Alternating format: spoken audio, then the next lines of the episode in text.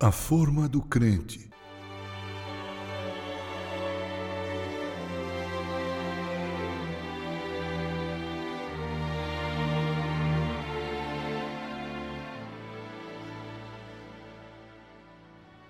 Quando eu era garoto, havia perto de casa onde eu morava uma fábrica de blocos.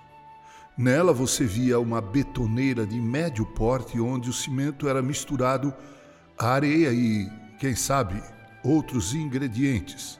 E depois de serem bem misturados, aquela massa era derramada em algumas formas e colocada ao sol para secar. Apresento a vocês o tal do bloco com que muitas casas e prédios são construídos.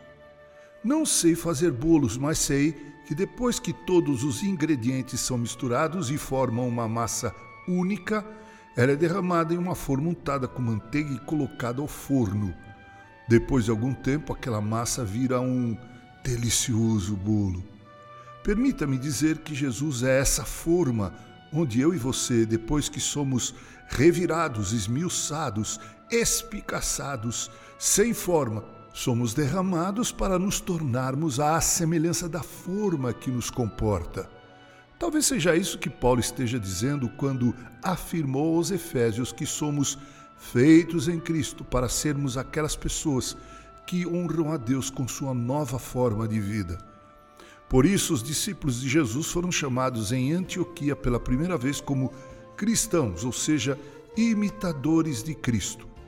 É disso que o mundo precisa, caro ouvinte, desses discípulos que copiam, mimetizam o Mestre Jesus.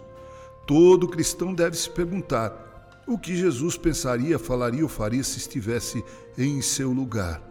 Se alguém estiver em Cristo, nova criatura é, diz a palavra de Deus, ou seja, tem uma forma diferente daquela com que nasceu. Tudo se fez novo. Você é assim, prezado ouvinte? Espero que você responda afirmativa e positivamente. Com carinho, Reverendo Mauro Sérgio Aiello.